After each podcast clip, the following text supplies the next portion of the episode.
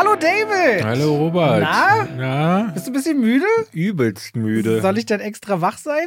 Du kannst mir einen Trivia an die Backe hauen, was mich sofort aufweckt. Ach, ich glaube, bei dieser Art Trivia, wenn ich immer länger erzähle, dann neigst du sowieso dazu, so leicht wegzudriften. Dementsprechend bin ich skeptisch, ob dir dieses Trivia gefällt.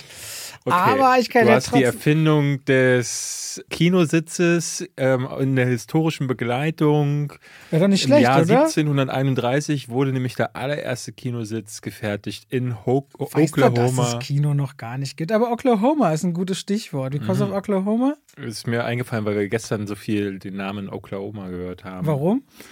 Denn Killers of the Flower Moon, der neue Martin Scorsese-Film, wir haben ihn gesehen, wir besprechen ihn heute und da geht es um die Osage, ist eine Osage Nation. Dort leben ganz viele Leute, die sehr reich sind und dann getötet werden in diesem Film. Und Robert sagt uns jetzt, wie Oklahoma gegründet wurde. Fast. Tatsächlich habe ich mich ein bisschen auseinandergesetzt, äh, weil es so medial ja auch äh, nicht so sehr im Fokus st- steht, immer wieder.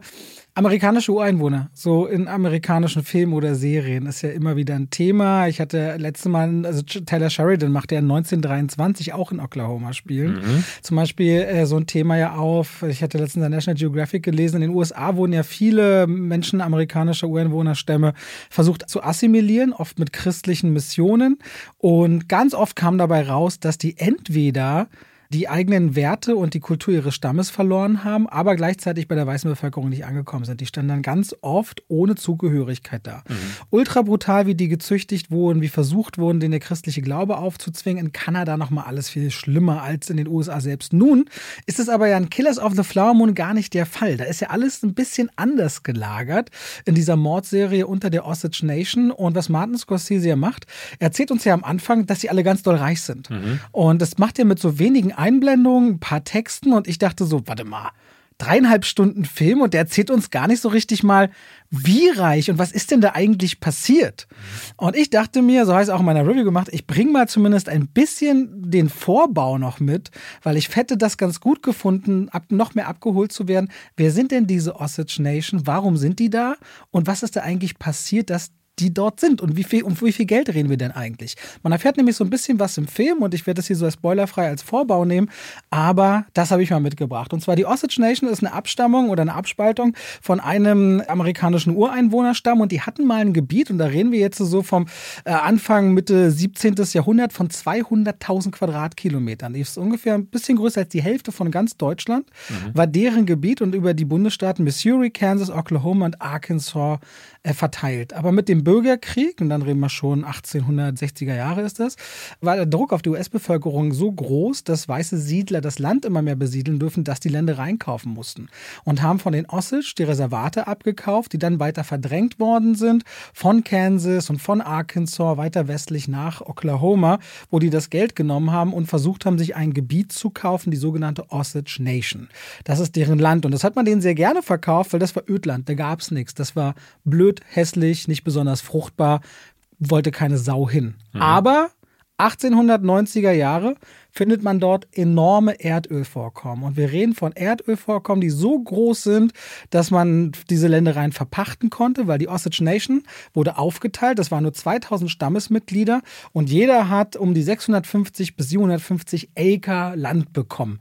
Das sind dann ungefähr 300 Hektar, was gigantische Landstücke sind für jedes Mitglied dieser Stammesfamilien. und die Schürfrechte an den, an den Bodenschätzen sind bei der Osage Nation geblieben, die diese verpachtete Geld an jeden aufgeteilt haben. Jeder hat seinen eigenen fairen Anteil bekommen, jedes Quartal, also als wenn du heutzutage alle drei Monate Rechnung stellst, David. Und um das mal umzurechnen, jährlich reden wir von zum Beispiel 1923 30 Millionen Dollar. Das entspricht heutigen 400 Millionen Dollar.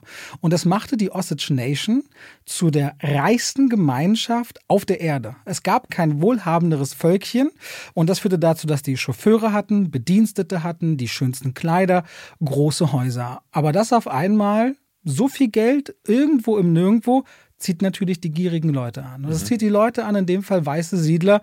Man sagt ja nicht umsonst, wenn man einen Goldrausch hat, sollte man nicht in den Minenbau investieren, sondern in Schaufeln und in Picken. Damit verdient man dann Geld. Und die dachten sich, okay, was können wir denn machen? Wie kommt man dann, wie kommt, was, was machen wir jetzt? Die haben auf dem Geld, wir wollen auch reich werden. Und was ich richtig hinterlistig finde, ist, man hat dann quasi von US-amerikanischer Seite per Gericht auch draufgeschaut und gesagt, naja, die sind ja die sind ja jetzt, die sind ja eher ein bisschen rückständig. Die sind ja, die sind ja schon, ich sag mal salopp, ein bisschen blöde, diese amerikanischen Einwohner. Die können ja mit Geld eigentlich gar nicht umgehen. Mhm. Also hat man die als inkompetent bezeichnet und hat den ah, weiße Vor- und das genau, das erklärt sich im Film nämlich nicht. Ja. Und man hat den weiße Vormünder vorgesetzt. Und so gab es dann teilweise bis zu 600 weiße Vormünder für 2000 Stammesmitglieder, bei denen bis hin zu einer Zahnpastatube abgesegnet werden musste, dass sie diese Ausgaben tätigen dürften, dürfen und die haben on top immer noch Gebühren bekommen, sodass dass die teilweise innerhalb von drei Jahren acht Millionen Dollar abgezogen haben, nur an Gebühren durch diese weißen Vormünder. Und es gibt im Film auch, und das ist auch kein Spoiler, mal ein Rechenbeispiel. Es gab da mal sogenannte Osage-Preise. In dem Film gibt es zum Beispiel, dass eine Beerdigung für einen Osage ungefähr 2000 Dollar kostet, während sie für einen weißen Siedler ungefähr 300 Dollar kostet. Also die Sachen für die amerikanischen Ureinwohner in ihrem eigenen Land, von ihrem eigenen Geld, wurden von den Siedlern vier, fünf, sechs, sieben Mal teurer gemacht. Wie Parasiten wurde versucht, denen das Geld abzusaugen. Die gibt es bis heute noch, die Osage Nation. Und das ist quasi so der Unterbau, auf dessen Boden Gier, Angst, Macht, Killers of the Flower Moon stattfindet. Und das wollte ich so ein bisschen mitbringen als Trivia, als Vorbau für diesen Film. Die heißen übrigens auch Wa Chaché eigentlich, die Osage. Und mhm. die Franzosen, wie so oft, konnten es nicht aussprechen. Die haben dann wie die französischen äh, Franzosen es machen O-U-A, Wa, dann S-A, Sa, und dann G, mit GE geschrieben. Die Amis haben dann noch das O weggelassen und dann Osage draus gemacht. Aus daraus wurde dann Osage. So ist dann auch deren Name nach und nach entstanden. Und das ist so ein bisschen mein Vorbau über, wie reich waren die eigentlich und wie arm auf der anderen Seite, dass das andere erkannt haben und sofort versucht haben, mit dem großen Griff drüber zu greifen. Über diese Voll Bevölkerung. Spannend. Tatsächlich ein, insofern ein tolles Trivia, weil genau das Punkte sind, die bei Killers of the Flower Moon so ein bisschen zu vermissen sind. Ne, es gibt andere Aspekte, die dann in dem zugrunde liegenden Buch nochmal weiter ausgeführt werden, die Martin Scorsese auch gar nicht aufgreift. Aber ja, ich habe mich tatsächlich an einigen Stellen gefragt, was ist das denn? Warum sagt einer der Hauptcharaktere, sitzt der ständig vor so einem Weißen und sagt, äh, ich bin, äh, was sagt er, inkompetent? Inkompetent. Und also, was meint sie damit? Warum sitzt sie da überhaupt, wenn sie so viel Geld hat? Und das, das erklärt sich leider nicht. Jetzt weiß ich mehr, ihr wisst mehr. Und warum? Weil ihr den besten Filmpodcast des Planeten hört. Damit herzlich willkommen. Zu Leinwand. Äh, ach nee. Zwei wie Pech und Schwafel passt unsere Westernmusik fast ein bisschen zu dem Film. Ja, ja, ich habe vorhin überlegt, äh, wann machen wir wohl mal äh, irgendwas über Bud Spencer und Terence Hill. Ich hoffe nicht erst, wenn Terence Hill von uns gehen sollte. Nee, wenn er hier als Gast ist. Wenn er, Robert, ich sehe, du er denkst kann doch direkt, Deutsch. Er kann doch Deutsch. Er kann Deutsch, ja. Vielleicht hat er ja mal Lust. Wir müssen mal eine Mail schreiben. Äh, ja, also falls ihr zufällig Terence Hill persönlich kennt, dann äh, haut in die Tasten oder nehmt eine Sprachnachricht auf. Schreibt dem alle per WhatsApp, äh, per, per Instagram, ja. äh, soll mal vorbeikommen. Ich habe die Tage erst zwei Asse-Trumpfen auf zu Hause geschaut. Ich mache das immer so, wenn ich auf Amazon gehe und äh, gucke, was sind die Titel, die bei Prime in den nächsten 30 Tagen verschwinden. Oh, gibt es da einen Reiter? Für nur noch kurze ja, Zeit oder so? Genau, nur noch für wenige Tage. Und deswegen habe ich die letzten Tage Ilsa kennst ja sicherlich die Ilsa-Reihe, äh, wo so eine Nazi-Kommandeurin in so einem Camp für geschändigte Frauen arbeitet. Ist das äh, für ein Genre? Also, Exploitation, okay. genau, das ist so diese. Äh, Weil das Frauen, kann ja von Drama über Frauen, Trash bis Horror nackte alles Frauen sein. im Knast, nee, ist natürlich absoluter Trash gewesen. Die Ilsa-Reihe war so in den, ich glaube, 70ern war so ein Ding, du hast einfach sie in so Lederklamotten und mit Peitsche, hatte natürlich das Hakenkreuz auf dem Arm und hinter ihr geknechtete, nackte Frauen.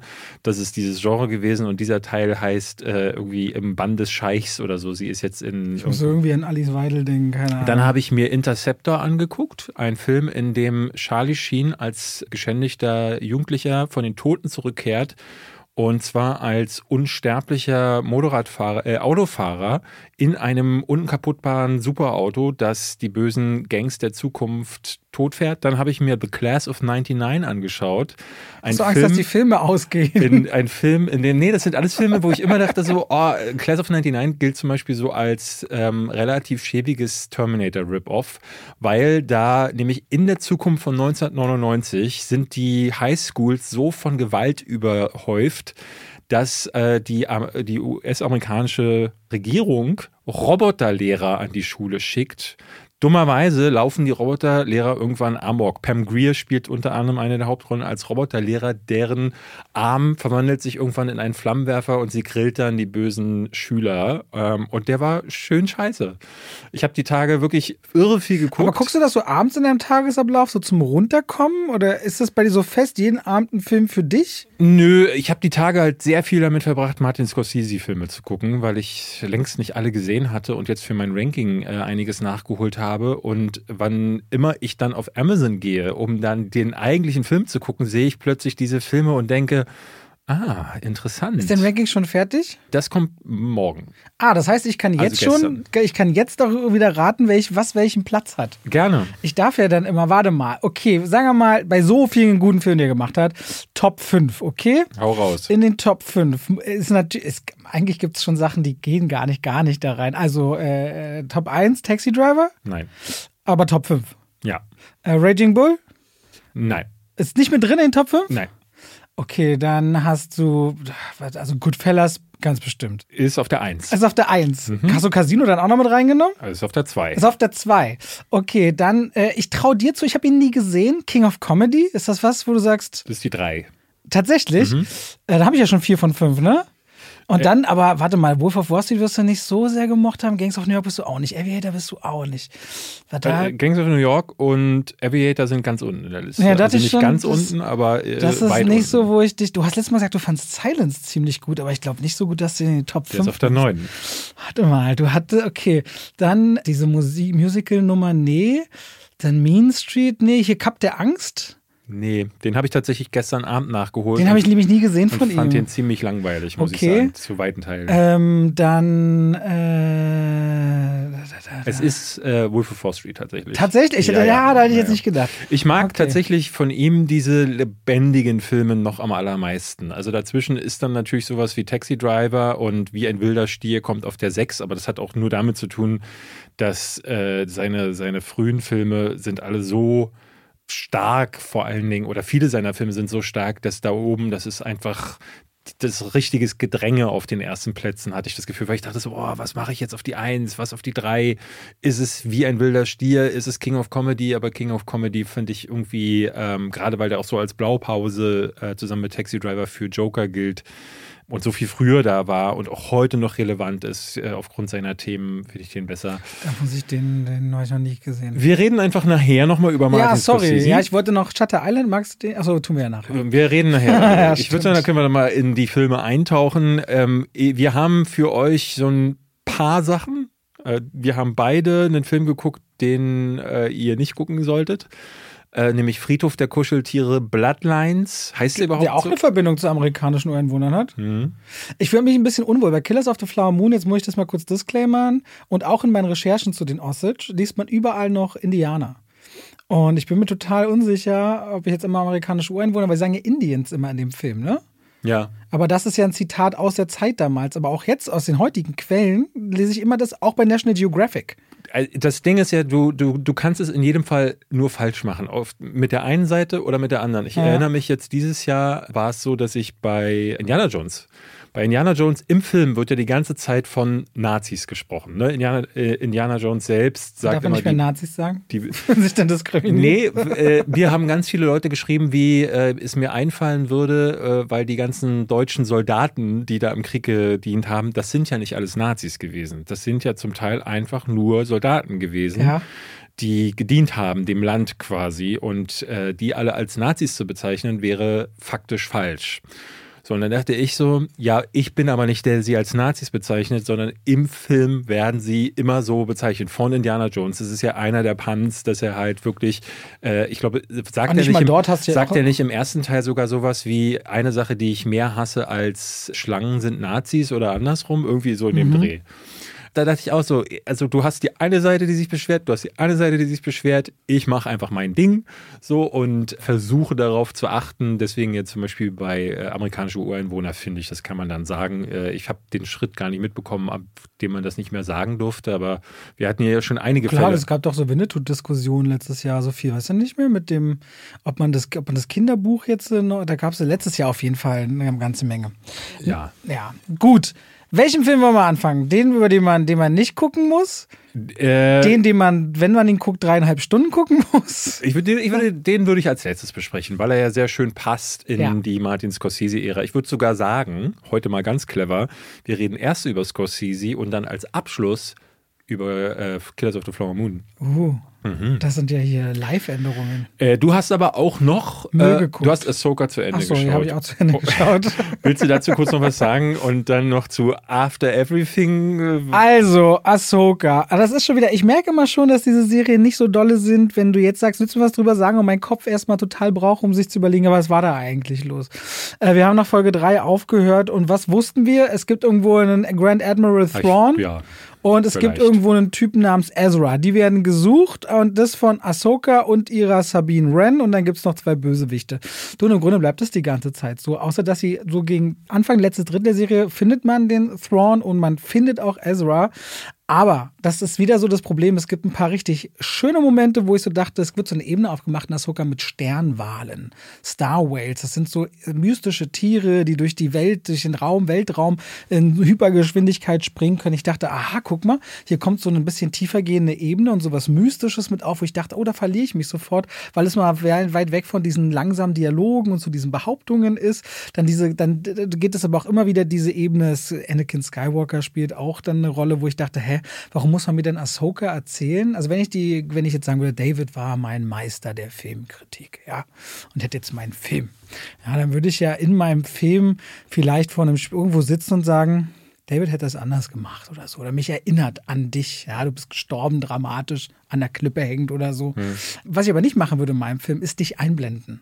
Ich würde nicht Erinnerungen zurückholen. Warum? Weil es eine schwache Art ist, meinen Charakter, finde ich, zu erzählen, wenn man nicht an mir und meinem Gesicht und meinem Spiel sieht, dass du Einfluss auf mich hattest, sondern wenn es aktiv dich braucht, um diese Momente nochmal neu darzustellen, um zu sagen, aha, da ist was passiert, das hat die, Charakter die Figur verändert. Und so finde ich das hier. Hier hat man diesen Charakter, den du dann wieder, oder als Legacy-Charakter letztes Mal ja auch benannt hast, den es dann braucht, um die Fans abzuholen. Und ich finde, Ahsoka so ganz oft von so einfachen Mitteln, wo ich denke, mich catcht das gar nicht. Mich catcht diese ganze Lichtschwerter, viel zu viel Action überchoreografierte bis hin zu Zombie-Sturmtrupplern, was dann die tolle neue Idee war. Untote Sturmtruppler, die wieder, wenn du ihnen mit den Rücken zudrehst und wegrennst, zu 40 nicht treffen. Also sobald du dich umdrehst, musst du zehn ganze Schüsse, die ich ins Gesicht getroffen habe, abwehren. Also mir ist es immer so, anstrengend, Star Wars anzuschauen. Und jeder, und es gibt zum Beispiel einen Moment, da sagt eine Figur, die eine andere Figur sieht nach langer Zeit, sehen sie sich wieder. Und sie ist total berührt und er sagt, ich bin nach Hause gekommen.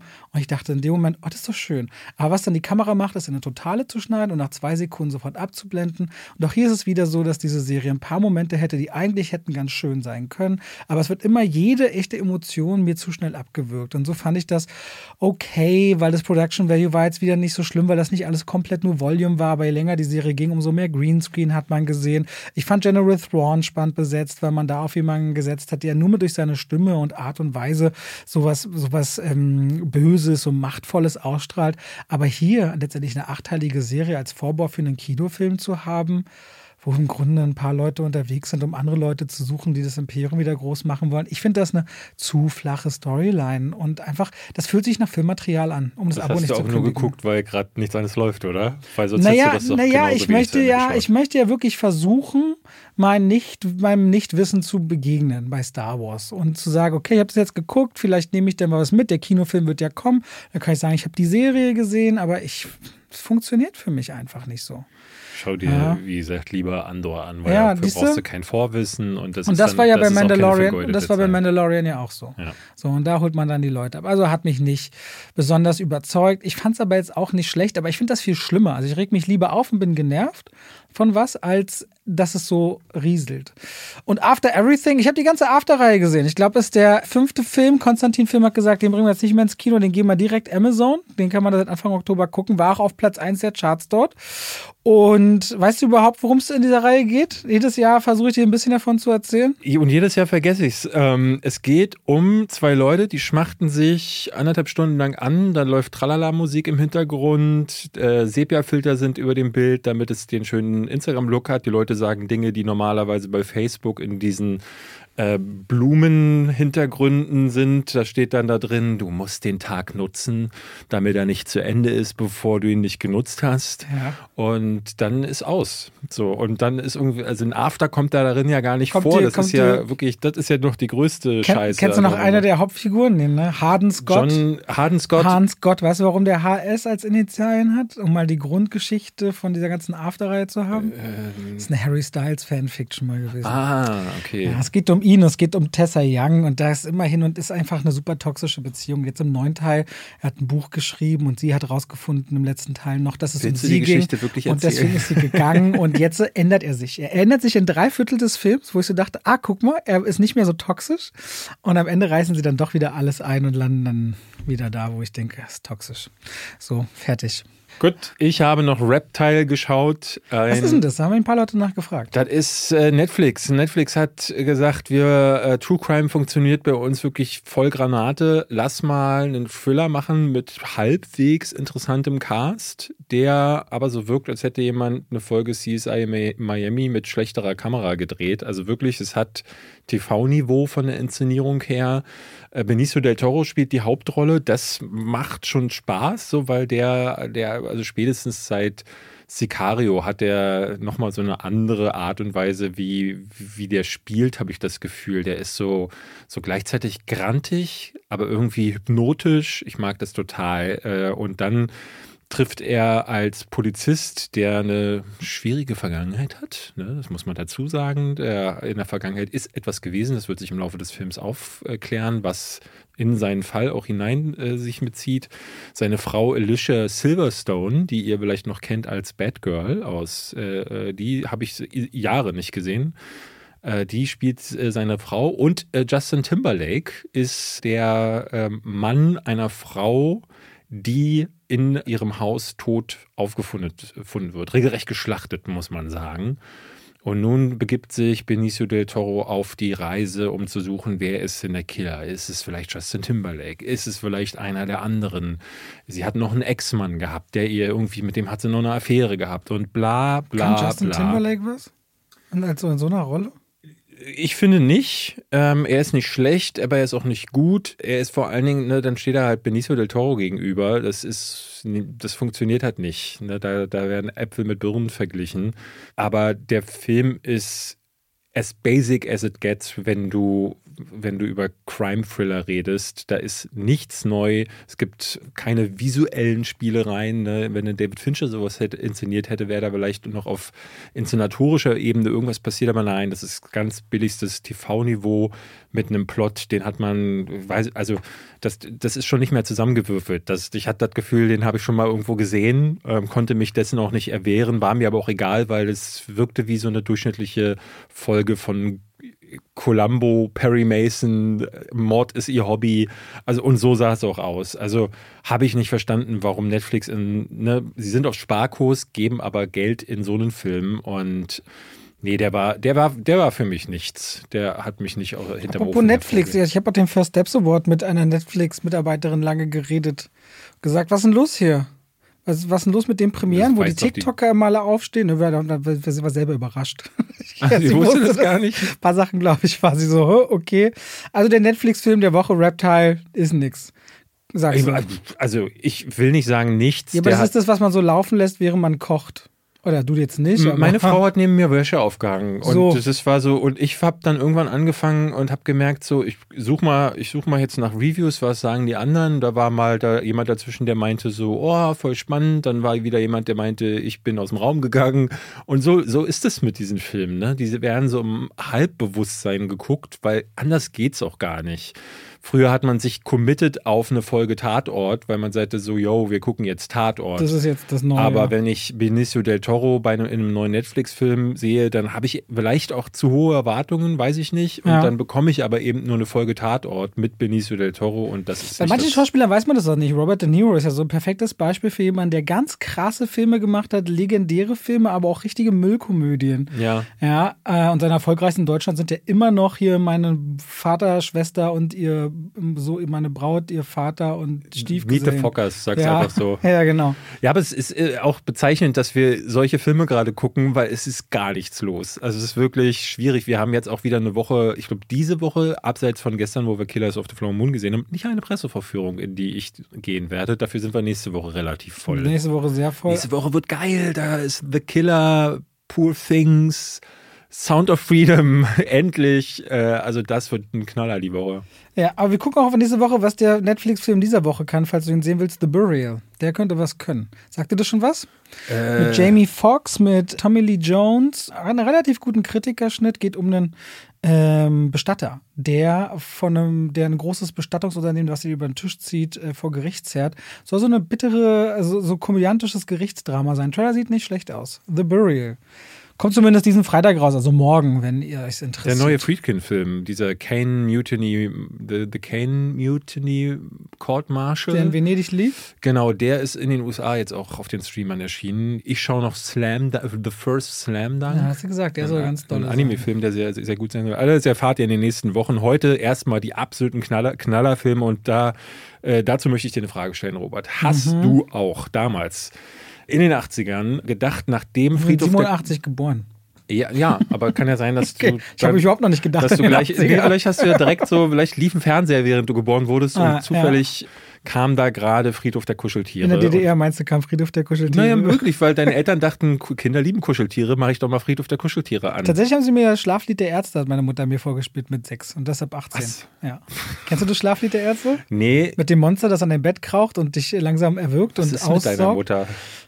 Long story. Long ja, ja, wir machen hier mal eine extra Folge über Mütter.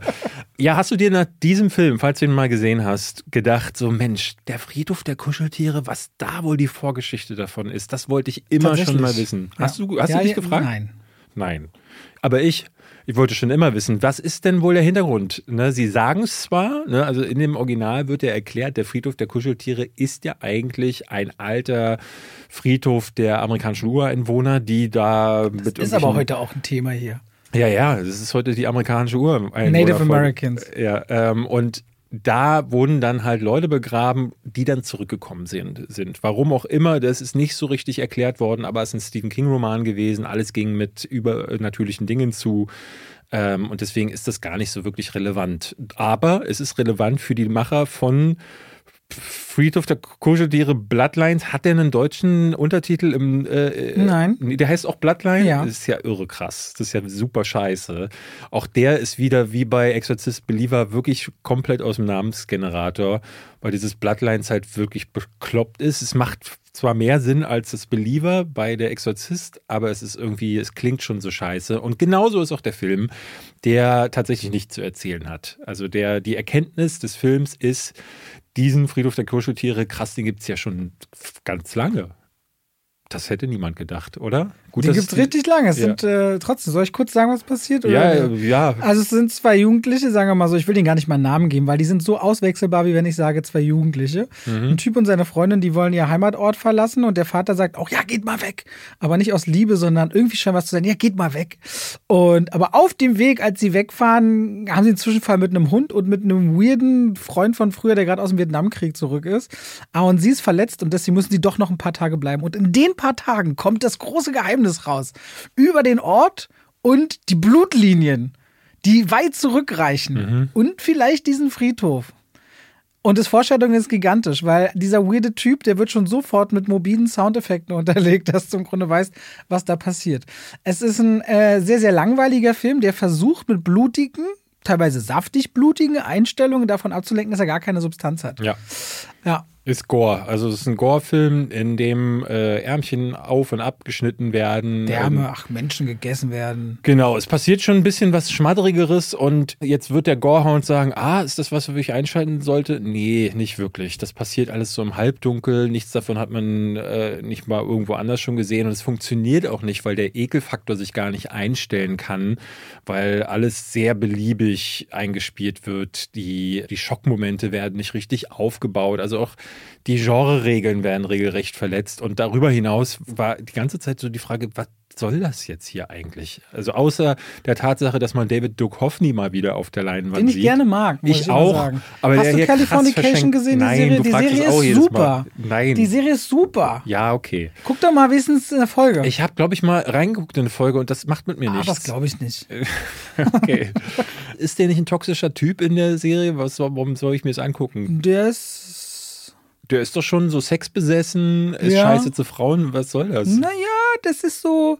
Naja, nee, es ist jemand, der leidet natürlich unter seiner eigenen Scheißigkeit. Ach so. Ja, es ist schon ein bisschen zerrissener. Der ist nicht bloß gemein, sondern er weiß auch, dass ihn das sehr abfuckt. Also ich finde, die Serie hat schon ihre sehr ehrlichen Momente und auch so ein paar Tabubrüche, aber auch ein sehr Künstlerleben von einem Autorin, der eben einen Anspruch auf Kunst hat und gleichzeitig auf äh, Familie, aber auch Ficken. So ungefähr.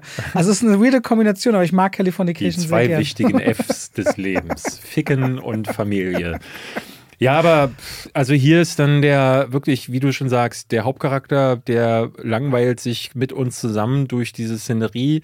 Äh, ich habe den Film wieder mit, mit unserer Kleinen geguckt, die äh, bei Horrorfilmen ja wirklich hartgesotten ist mittlerweile. Ähm, ich hatte mit äh, Daniel Schröcker hat uns seiner Frau ein Gespräch, äh, als wir für Moviepilot gedreht haben und die waren so ganz so, "Ui, was, du zeigst denen solche Filme? Und ich so, Mann, Leute, die gucken heutzutage auf YouTube und auf Netflix, gucken die Kids ständig irgendwelche Horror-Reels, wo irgendwelche Influencer nachts bis 3 Uhr aufwachen, äh, wach bleiben. Oder wirklich auch schon so, so kleine splatterige Effekte. Die, die sind wirklich, die Kleine sitzt neben mir und ich denke immer, als ich neun war, habe ich mich unterm Bett verkrochen und die ist so. Also ich sag mal so, ich bin auch verhalten bei dem Thema, ehrlicherweise. ja. Aber habe letztens auch wieder festgestellt, ich hatte die Nachbarn bei mir sitzen, da meinte dann die eine Tochter, die ist jetzt 15 geworden, meinte, oh ja, ich würde mal gern Horror gucken und so, ich gucke gerne sowas wie S und so. Fand sie super, vor ein paar Jahren den zu gucken und ich war so, was, du hast S gesehen? Und Ja. die Eltern so, was ist S? Und dann habe ich bei mir auf der Leinwand mit, mit den mit Studiolautsprechern und so mal die Szene aufgemacht, als Pennywise das Kind da wegschnabuliert. Weil ich wusste, das Kind hat das ja gesehen Mhm. und dann merkst du so richtig, wie es so peinlich war, dass Mama und Papa jetzt sehen, was sie so manchmal gucken. Ja, ja. Ah, Das fand ich wiederum sehr interessant. Aber das Witzige ist, äh, unsere hatte beim originalen S oder sie wollte unbedingt Chucky sehen. Dann habe ich natürlich das Original angemacht. Oder bei Poltergeist das Original, weil das die Filme sind, die mich mal berührt haben. Und die findet sie scheiße langweilig. Da kann sie nichts mit anfangen. Aber wenn du dann das Remake von Chucky oder von Poltergeist anmachst, dann ist sie dabei. Ja, es muss für viele neu aussehen. Das ist so, Ah, ja. so alte Filme wirkt dann für, für, für also Ja, für viele so, als würden sie durchs Museum laufen. Der, die, die, die kleine, wie gesagt, TikTok ist das Ding. Ne? Die sitzt so gestern Abend, hat sie wieder, hat sie Nudeln gegessen, dann scrollt die da durch und das geht nur, ne? ich mache jetzt gerade eine Wischbewegung mit dem Finger. Es ist wie, wie, wie wir früher vor Tinder gesessen haben. ich habe nicht versucht, von Tinder gesessen. Aber Ich ich, bin rausgegangen und da, da war ein Match. äh, Robert Hofmann verlässt die Tür. Match. Ja, war bei mir nicht so. Ich musste scrollen ein Irrer. Ähm, und das Kind scrollt von oben nach unten. Und dadurch, ich glaube, es ist auch das Sehverhalten. Ne? Und diese Filme fangen schneller an. Sie sind schneller. Die Momente, wenn es gruselig wird, die sind effektiver inszeniert. Das, das muss man ihnen vorhalten. Wobei ich da, ich bin bei einigen Sachen dann, würde ich mich streiten, weil gerade bei Exorzist hatten wir es ja erst letzte Woche. Ich finde, der alte Film, der natürlich super langsam inszeniert ist, ist deshalb der bessere Film, weil, weil er sich für die Schock, äh, Schocks und den Aufbau mehr Zeit nehmen kann. Anyway, Zu, also, auf jeden Fall saß sie da und dachte so, worum geht's denn jetzt hier eigentlich? Und das ist auch so ein Ding. Der Film setzt voraus, dass du schon mal einen Friedhof der Kuscheltiere-Film gesehen hast. Was weird ist als Prequel-Film, weil nämlich im Film lange Zeit äh, oder glaube ich gar nicht, hast du einen Moment im Kopf, wo wirklich mal formu- ausformuliert wird, man be begräbt Leute oder Tiere, im Original waren es ja noch Kuscheltiere, die es hier eigentlich gar nicht gibt, bis auf dieses kleine, diesen ich, ich glaube, der Vater sagt das der Hauptfigur. Ja, irgendwann, aber im letzten Drittel. Ja, ja. Im Ja, letzten ja. Drittel. So, und die Kleine war immer so, was, wieso sind denn jetzt, warum ist denn der so böse, der Typ? Was ist, warum ist da der Hund? Warum sieht der so schmutzig aus? Das wird gar nicht erklärt. So, und das fand ich auch eine weirde Entscheidung. Und damit ist er als Prequel auch so ein bisschen.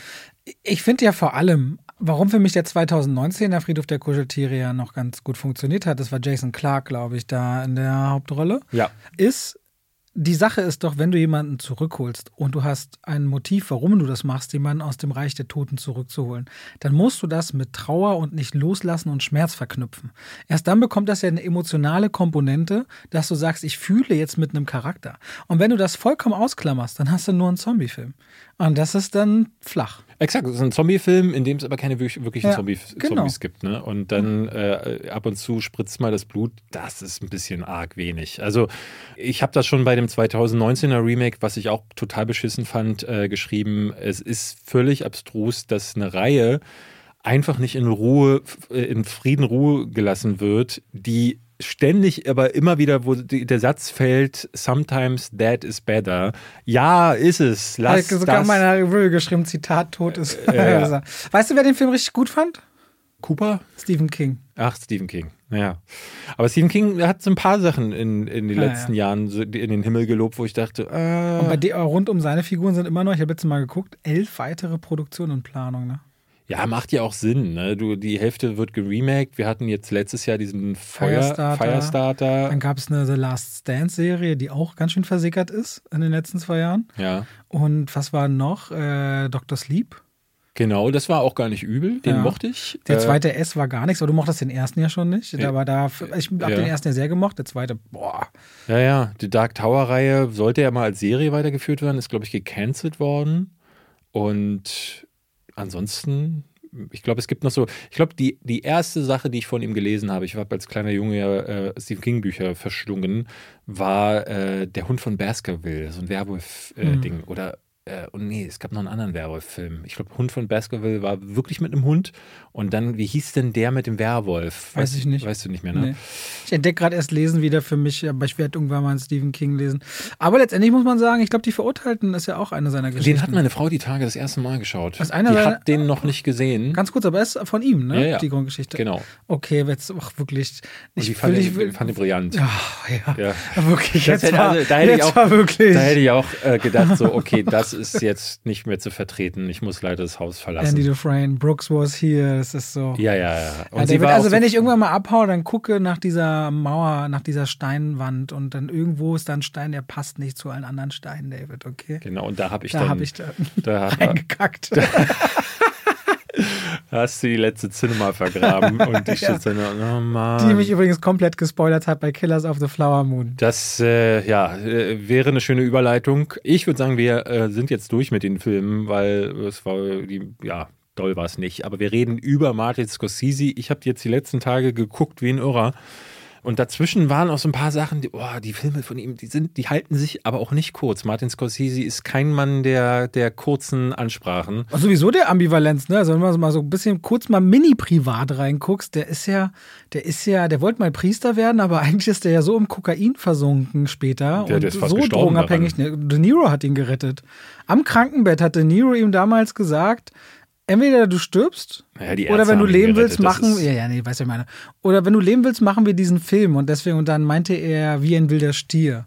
So, das war ja unmittelbar so am, am schlimmsten Ja, ja. Punkt von ihm. Martin Scorsese, ja, Eltern waren Schauspieler, unter anderem, aber eigentlich nicht. äh, In Hollywood, in Little Italy aufgewachsen, alle Großeltern Italiener. Ja, als er nicht Priester wurde, hat er sich fürs Filmemachen interessieren entschieden. Und weil er als Kind Asthma hatte, wurde der viel ins Kino geschleppt, anstatt zu Sportveranstaltungen. Da ist Mhm. das so ein bisschen hergekommen. Ja, er geht so ein bisschen als, also als einer der großen Cineasten Hollywoods. Ich finde, bei dem, der ist im Grunde wie Tarantino so eine wandelnde Filmenzyklopädie. Aber anders als Tarantino war der Mann auch immer, äh, der war wirklich so um den Erhalt des Kinos bedacht. In letzter Zeit fällt er viel so mit Beiträgen auf, die man aus Interviews zusammenklaut, wo er dann sagt so, ey, Marvel ist kein Kino oder äh, jetzt gerade ganz frisch ist die Aussage, dass Barbenheimer zur richtigen Zeit gekommen ist, um quasi zu zeigen, dass auch nicht nur das große Franchise-Kino, was ein bisschen weird ist bei Barbie, weil das ist ein Franchise äh, und man kann ja fast sagen, Christopher Nolan ist sein eigenes Franchise irgendwie auch. Mhm. Ähm, aber er hat schon durchaus recht ähm, und hat aber also in seiner Filmografie, die wir jetzt ein bisschen durchgehen werden, werden wir jetzt auslassen die ganzen Kurzfilme, die er gemacht hat. Der hat Musikvideos gemacht, unter anderem Bad für Michael Jackson.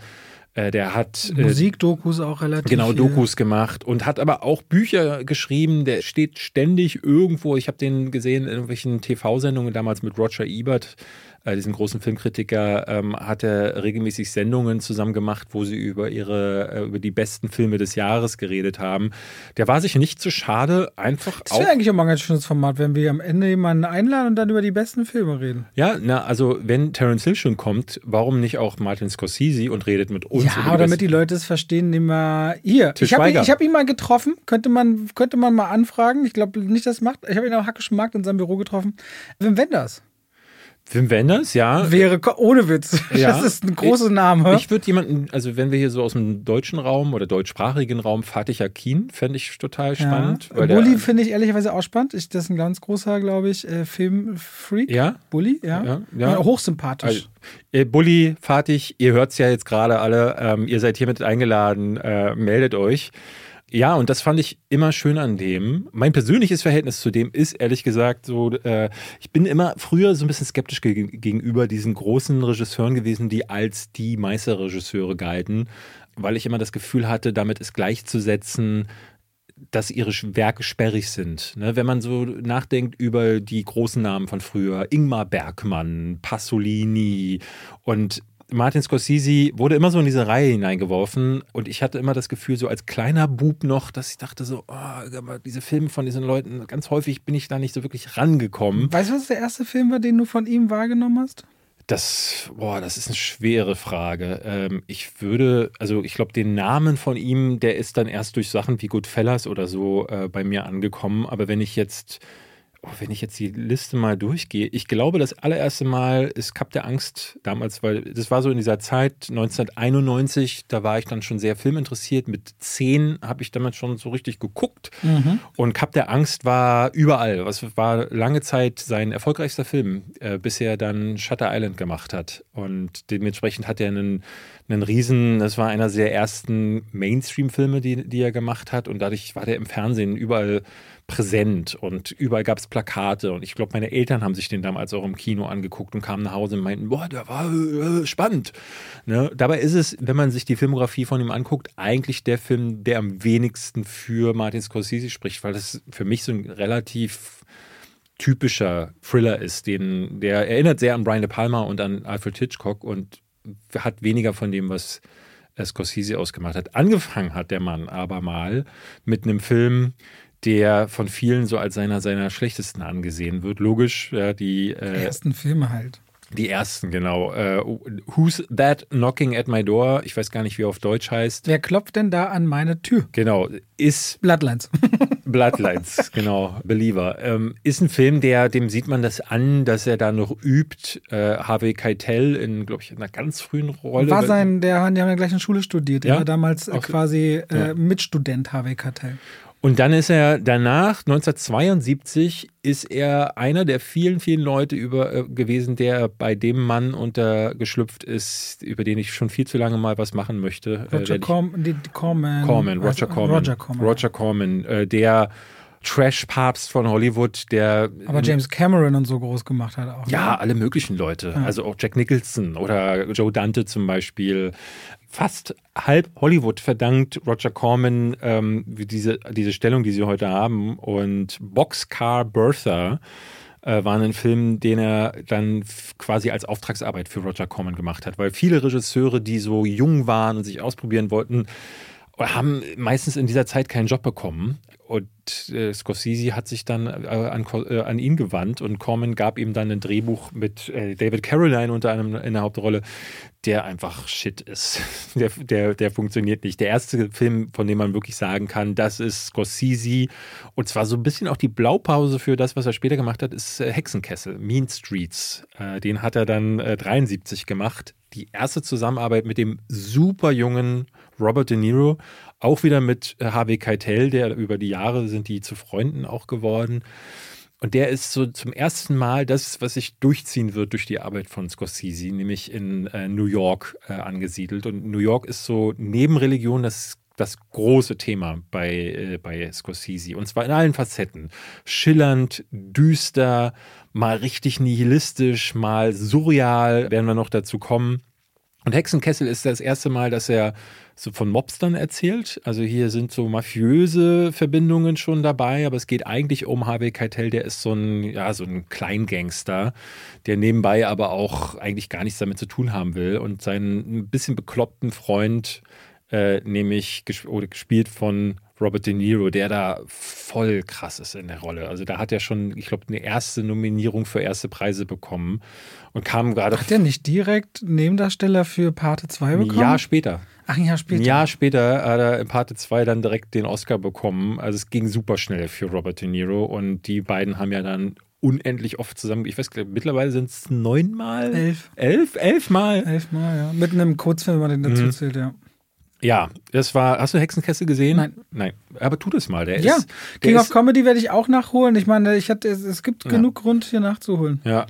Es kamen so ein paar Filme, wobei, der, da kommt gleich zwei Filme später. Also Alice Doesn't Live Here Anymore habe ich tatsächlich nicht gesehen. Der ist mit Alan Burstein, die wir letzte Woche mhm. äh, hier auch hatten, die dafür den Oscar bekommen hat. Martin Scorsese war auch immer jemand, der hat ewig selbst keinen bekommen, oft nominiert, aber wenn jemand bekommen hat, entweder die Darsteller oder Thelma Schoonmaker, die äh, Cutterin, die für ihn seit, ich glaube, Mean Streets schneidet. Aber da muss man ja auch echt mal sagen, die Schauspielführung ist ja mit einer der ganz zentralen Aufgaben in der Regie.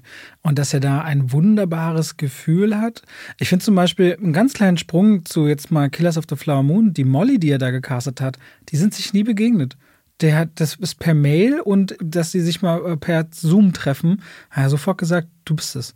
Er guckt die Leute, glaube ich, an und sieht diese Aura, diese Energie ist das, was ich in dem Film brauche teilweise. Wie heißt sie? Lily Gladstone, glaube ja. ich, irgendwie so.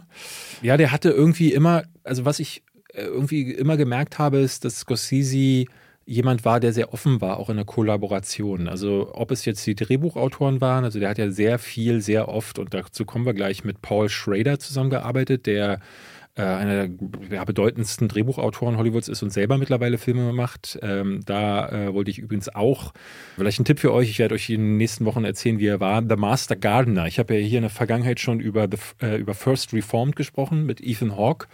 Dann kam vor zwei Jahren The Card Counter raus mit Oscar Isaac und jetzt ist sein dritter Teil der dieser Trilogie mit Joel Edgerton, ähm, The Master Gardener. Den gibt es jetzt äh, auf den Streamern zum Ausleihen. Anyway, Taxi Driver ist der Film, den er, ja, der ihn quasi berühmt gemacht hat. Das ist so der, der hat große ich glaube, der war sogar für einen Oscar nominiert, aber der kam überall richtig, richtig gut an. Hat äh, Robert De Niro dann auch endgültig zum Star gemacht. Paul Schraders Drehbuch gilt als legendär. Der hatte nochmal so einen bitteren Aufguss, der Film. Ich glaube, fünf Jahre später beim Attentat auf Ronald Reagan hatte der Täter damals gesagt, dass Taxi Driver seine Vorlage war. Ja, das ist mhm. ja so ein mhm. bisschen das, was Leute bei Joker gesagt haben. Wir hatten ja sogar einen eigenen Tinsel-Talk. Erinnerst du dich noch ja, ja. an dieses Format darüber, weil es ja viel darum ging, ist ein Film wie Joker für die heutige Zeit vielleicht das Falsche, weil man so die damals verschriene Inselgeneration oder so wurde es in, dieser, äh, in dem Umfeld von Joker immer wieder äh, beschrien, dazu aufruft, quasi sich zu erheben gegen die Ungerechtigkeit der Gesellschaft. Und Taxi Driver nee, ist ja ein bisschen. Ist, ich finde das aber besonders bitter, wenn du jetzt diese Bilder aus Neukölln und so dieser Tage siehst, ne, wo ja eben gefeiert wird, dass woanders Leute gerade sterben und ja, so. Das ist äh, traurig aktuell, ja. Taxi Driver war auf jeden Fall ne, dieser erste Abstieg in Richtung düsteren Nihilismus New York zu zeigen, noch mal krasser als es in äh, Hexenkessel gewesen ist und vor allen Dingen auch so ein Psychogramm von jemandem zu zeichnen, der auf, in so einem äh, Weg nach unten ist. Und äh, Selbstjustiz von einem Vietnam-Veteran. genau. Und der auch daraus, es gibt kein Happy End, da kommt er nicht mehr heraus aus dieser Schleife, was auch verlogen wäre, das so zu zeichnen. Und das dafür habe ich Martin Scorsese immer geliebt, dass wenn er, ähm, aber das würde ich eher Paul Schrader anheften, äh, weil der hat in den Jahren danach immer wieder solche Drehbücher geschrieben, unter anderem auch für Martin Scorsese. Ähm, der, der Film danach ist der, der ihn angeblich gebrochen hat. Ich behaupte, das ist nicht wahr. Martin Scorsese sagt immer, dass äh, New York, New York das äh, Musical, Musical. das mit Liza Minnelli und Robert De Niro. Das, das, das war so er- unerfolgreich, sowohl bei den Kritikern als auch in den Kinokassen, dass ihn das in eine Depression geworfen hat und er dadurch aber die, ja, sich den Drogen und vor allen Dingen den Partys hingegeben hat. Ich glaube, es stimmt nicht. Denn in Taxi Driver gibt es eine Szene mit einem Typen, Typen ich habe mal einen Movie-Trivia dazu gemacht, Stephen Prince oder Pri nee, Stephen Prince heißt er, glaube ich.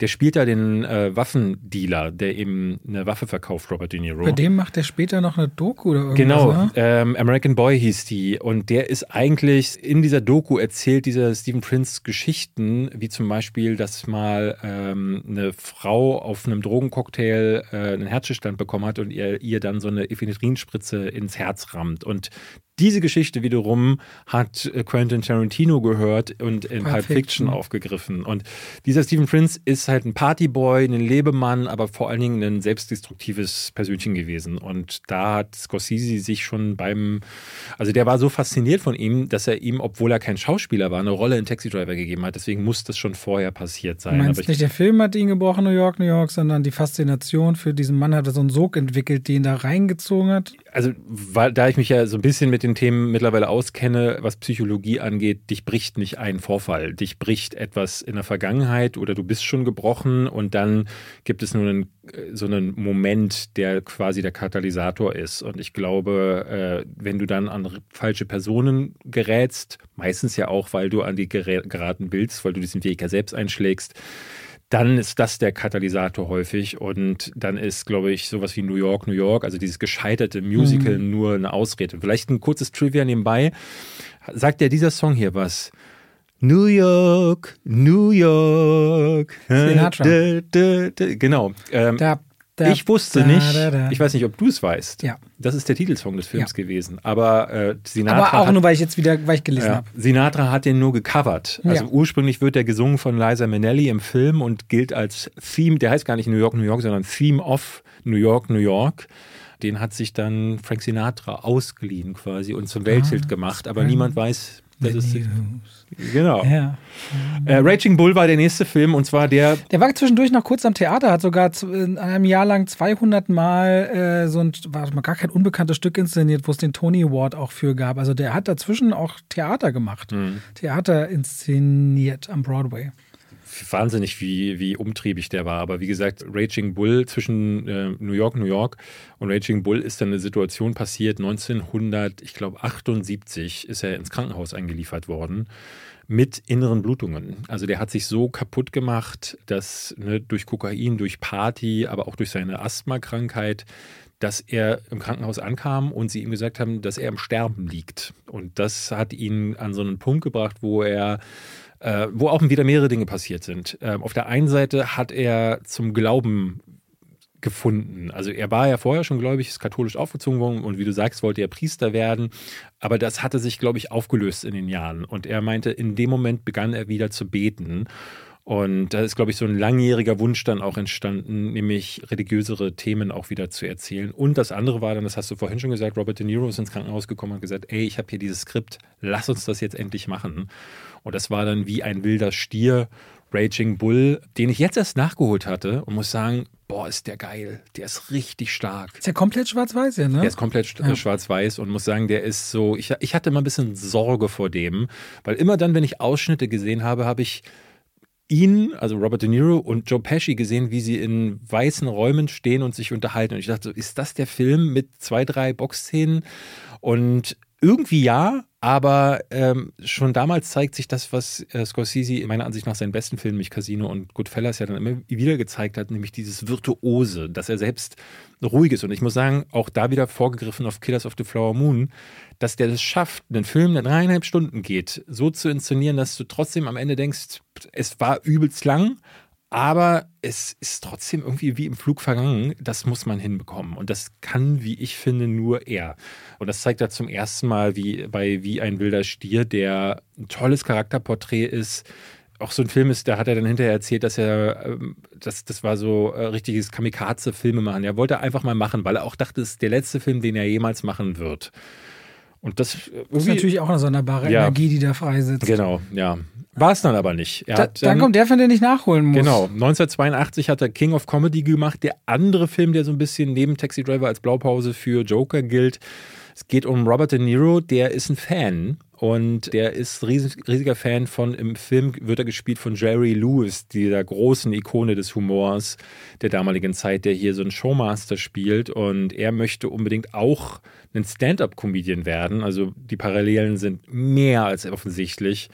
Und wird dann quasi sogar berühmt, nämlich durch ein Verbrechen. Und das ist vollkommen absurd, weil es einen ähm, sehr, sehr zynischen Blick auf die Gesellschaft wirft, aber auch auf Dinge, die heutzutage immer noch relevant sind, nämlich so, äh, ich will Star sein, Follower, Likes, das ist, das ist das Wichtigste und nur dann bist du jemand. Anerkennung. Und egal, wie man Aufmerksamkeit erlangt, ne, äh, meistens sogar eben auch durch Sachen, die total verpönt sind, es, äh, Hauptsache ist, sie ist da. Und das ist äh, richtig toll vermischt mit, wie ich finde, äh, Robert De Niro in einer seiner besten Rollen, der hier auch ein bisschen gegen den Strich spielt. Wirklich brillant. Ich liebe den total. Und dann habe ich einen geguckt, da dachte ich, da haben sich bei meiner Frau und mir die Geister sehr geschieden. Ähm, After Hours heißt bei uns die Zeit nach Mitternacht, ist, glaube ich, sein surrealster Film. Auch wieder New York als Thema. Mann, geht abends aus dem Haus und trifft da auf die junge Rosanna Arquette, die ihn ein bisschen anflirtet in einem Lokal und dann ihm die Telefonnummer gibt. Und weil er äh, wirklich notgeil as fuck ist und auch kein geiler Typ, er ist so ein Yuppie. Ähm, es, Im Grunde ist es so, äh, ich würde diesen Film Taxi Driver und ein Film, über den ich später noch spreche, mit Nicolas Cage, als die Trilogie, die New York-Trilogie äh, von ihm bezeichnen, wo jeweils andere Psychopathen im Vordergrund stehen.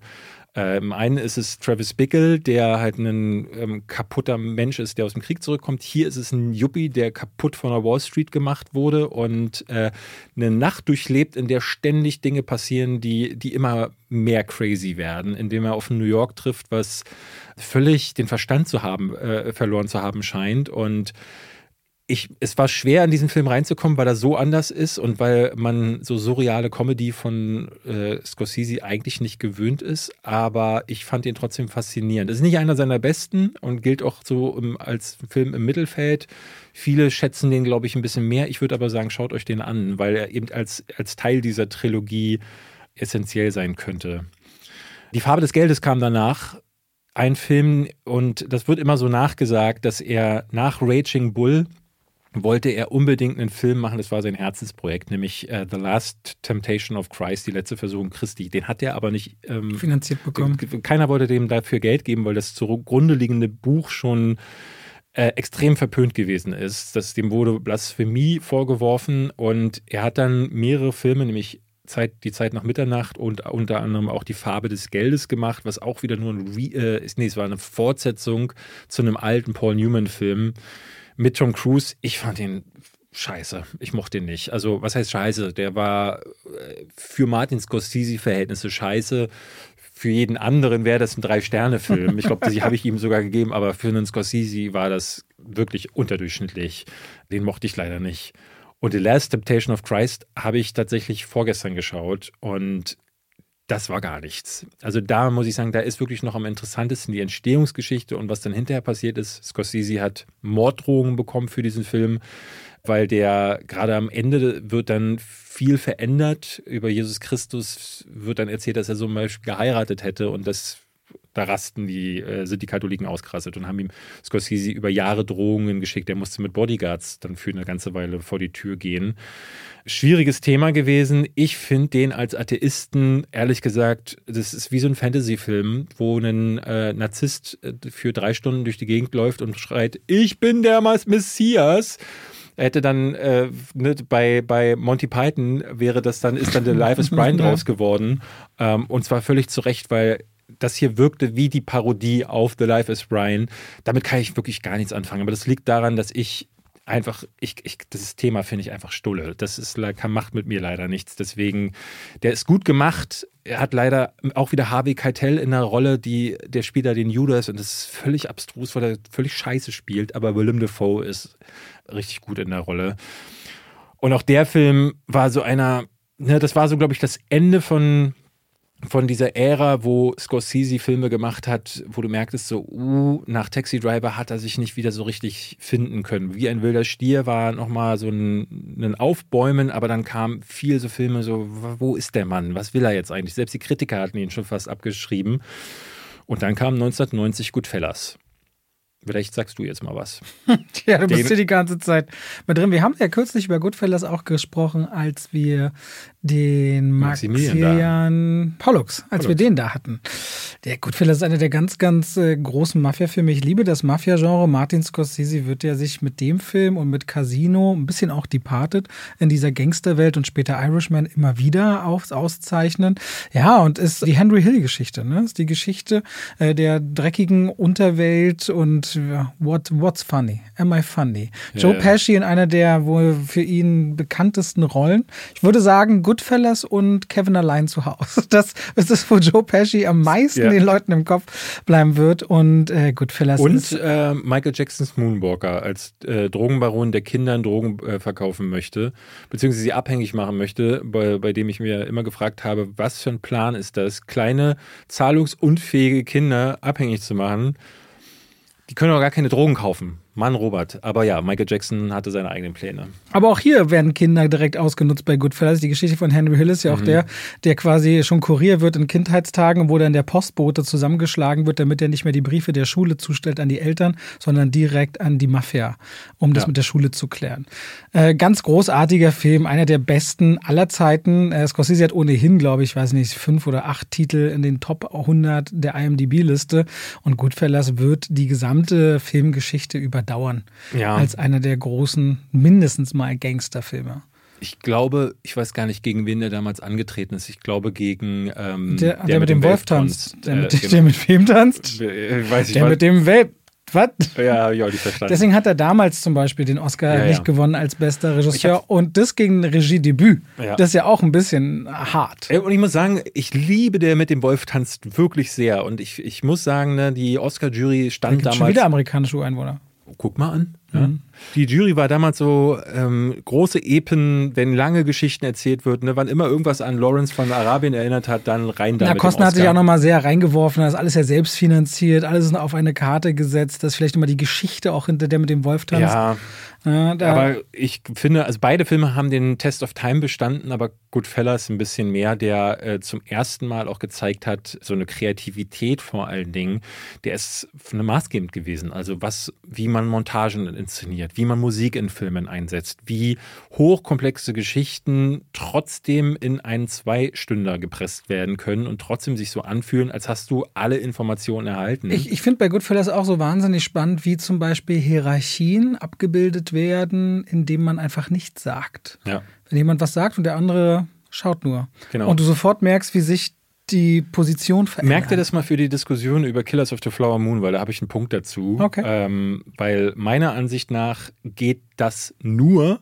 weil sie auf der einen Seite diese Blicke zulassen, aber auch, weil dieser Film, und das macht Scorsese ja immer wieder auch danach, per Voiceover erzählt wird da wird ja viel im Off-Kommentar erzählt und vieles, was quasi in Montagen zusammengestaucht wird oder wo Blicke dann passieren, die werden nochmal aufgegriffen. So, so, bekommen die Charaktere im Off eine gewisse Tiefe. Das, mhm. das, so kannst du, glaube ich, nur diese hochkomplexen Filme erzählen.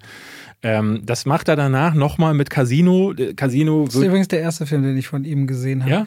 Und dann habe ich irgendwann, da war ich noch zu klein, da fand, das habe ich nie vergessen, als sie mit dem Hammer durch die Hand schlagen. Ja. Das war für mich, Ende, da war ich zu klein. Das hat mich verstört als Kind wo die, wo es also Joe Pesci dann, nee, Joe Pesci wird doch dann begraben in so einem Maisfeld. Ach, lebendig, ne? Ja, überkrass. Stimmt, das ist ja der gleiche Film. Ja. Da habe ich immer Angst gehabt, mein, also als Kind so, wie es sein muss, begraben zu werden, während du keine, keine mhm. Luft mehr kriegst. Stimmt, ja. Ja, ja. der, der, der so, rohe Gewalt war auch so ein Ding in den Scorsese-Filmen. Casino mag nicht jeder sehr, wahrscheinlich auch, weil es zu nah an Goodfellas ist, ist für mich halt, wie gesagt, die Boah, Nummer zwei. Der ist so stark. geil. Ich habe gestern übrigens ähm, für das Scorsese-Ranking nach Trailern gesucht. Weißt du, was ich gefunden habe? Eine zwölf Jahre alte Kritik von Robert Hofmann. Die habe ich mir natürlich wieder oh, nee, angeguckt. warum machst du denn das? Warum machst du denn das? das ist interessant. Bei etwa Minute drei von fünf ähm, Minuten über 30, den Film. Fängst du an, nee, nee, du redest vorher natürlich so über Charaktere. Eigentlich am Anfang redest du, was kommt denn die Woche noch für Videos auf äh, DVD-Kritik? Echt? Ja, ja, ich glaube, eine Minute lang verschwendest du nur darauf zu erzählen, was sind die nächsten Tage eigentlich für Videos Ey, geplant. guck mal, vor zwölf Jahren war ich aber zumindest schon strukturiert. ja, aber so, da sind dann halt von den fünf Minuten schon eine weg, so und äh, Aha. äh, aber ja, ey, vor zwölf Jahren, ne? Was willst du? Äh, Also meine Killers of the Flower Moon Review heute geht 16 Minuten. Es mal, ist wirklich jetzt schon? Ich habe überlegt, das auf nächste Woche zu schieben bei mir. Nee, die geht heute raus. Ja? Nee. Also vorgestern, wenn ihr es hört. Wir haben Zeit der Unschuld übersprungen, aber ehrlich gesagt, ne, den könnt ihr euch unter anderem jetzt gerade bei Netflix angucken. Das ist mit äh, Daniel der Lewis hat er den gemacht. Nämlich, der Angst haben wir übersprungen, habe ich nie gesehen. ach stimmt, den haben wir auch gemacht. Ja, Cup der Angst habe ich gestern geguckt. Remake von einem Film aus den 60ern.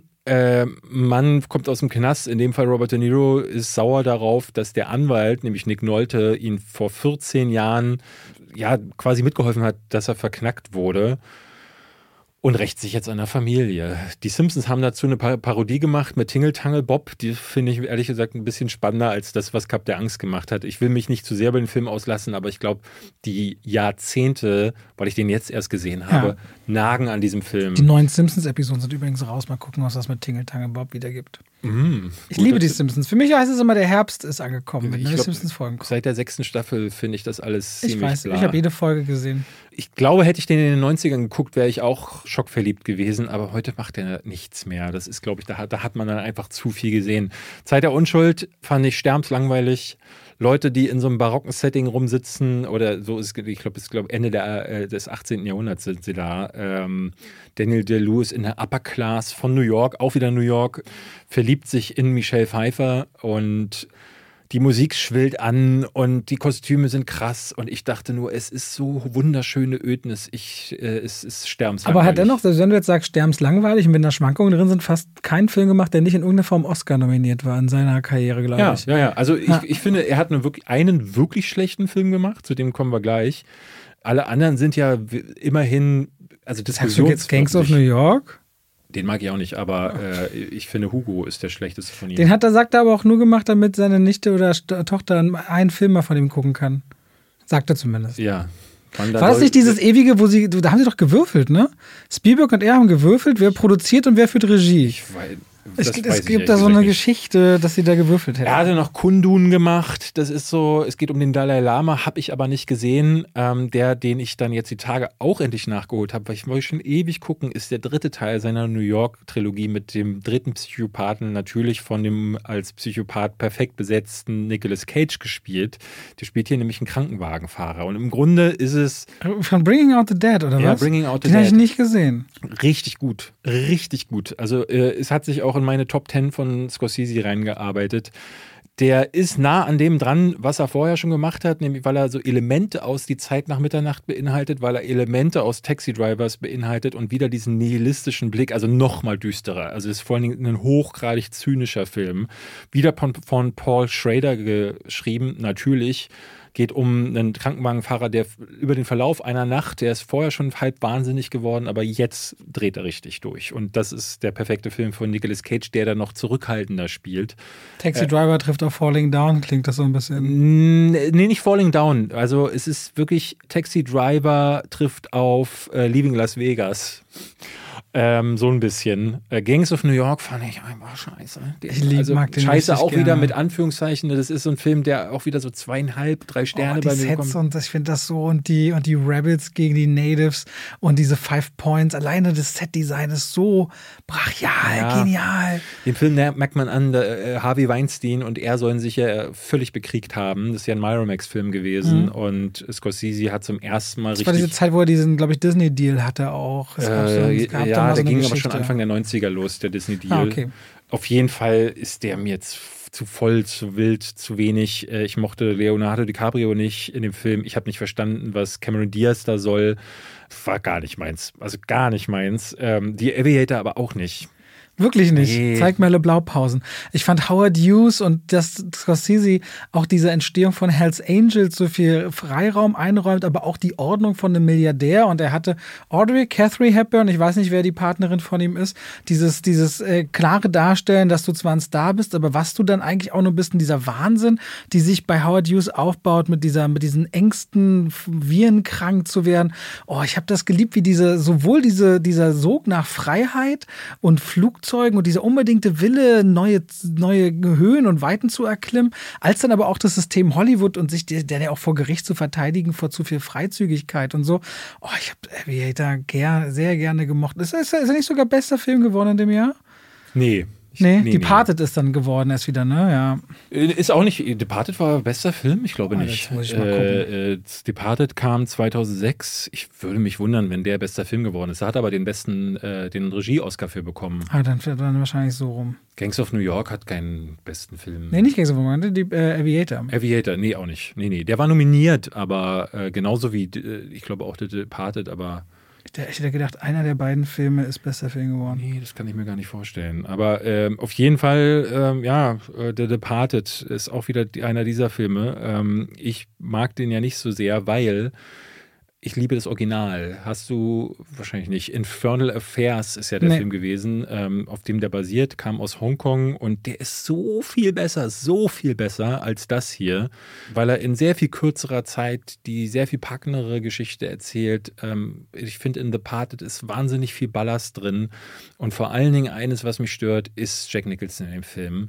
Da merkst du wieder, und das ist bei, Nick, äh, bei ähm, Martin Scorsese immer wieder auch gewesen, diese enge Kollaboration mit den Drehbuchautoren, aber auch den Schauspielern hat immer auch dazu geführt, dass er sich viel hat reinreden lassen. Und das hat mal bessere Effekte gehabt, wie bei Wie ein wilder Stier. Da hat Robert De Niro ja große Teile des Drehbuchs hinterher nochmal umgeschrieben. Und es hat funktioniert.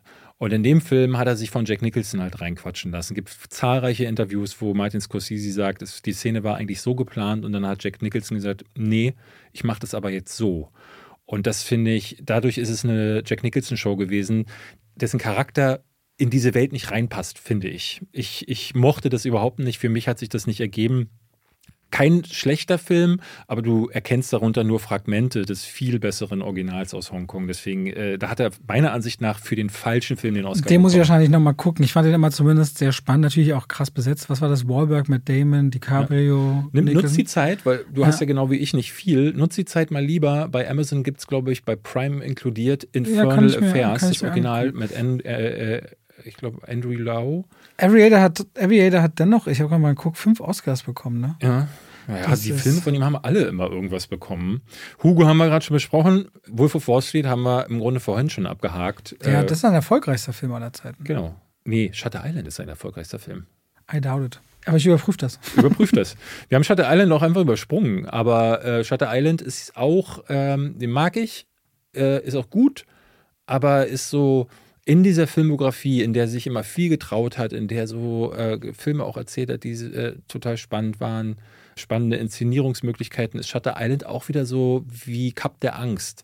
So ein bisschen Hitchcock, ein bisschen De Palma, äh, ein bisschen David Lynch auch und äh, na, da, da ist mir zu wenig eigene Essenz drin gewesen, aber es ist trotzdem ein, ein guter Film, der auch ein starkes Ende hat, wie ich mhm. finde. Der mhm. Twist am Ende knallt richtig. Ja, ich habe das auch nicht kommen sehen, wobei im also das ist so ein Film, hast du ihn dann gesehen, funktioniert der halt schwer nochmal, den zu gucken. Ne? Das war, das war. Ähm, ich denke mal, wir können das kurz auflösen. Der Shutter Island ist der erfolgreichste Film in den USA und Kanada gewesen. Ah, okay. Aber weltweit ist Wolf of Wall Street 100 Millionen Dollar das mehr. Das hat mich auch gewundert, weil ich hatte dich auf Wikipedia gelesen und ich dachte immer so, Wolf of Wall Street hat ein ist nicht erfolgreicher gewesen. Denn die ja. englischen Wikipedia sind die ganz oft auf den US-Markt okay. bezogen. Silence äh, hat er noch gemacht. Den mochte ich ja nicht so sehr. Ja, den, ich schon. Ja. Der hat mich fasziniert, habe ich aber neulich in einem Video drüber gesprochen. The Irishman haben wir zusammen geguckt. Das war schön, da haben wir lange gesessen. Ja. in einem ganz kleinen Kinomarkt.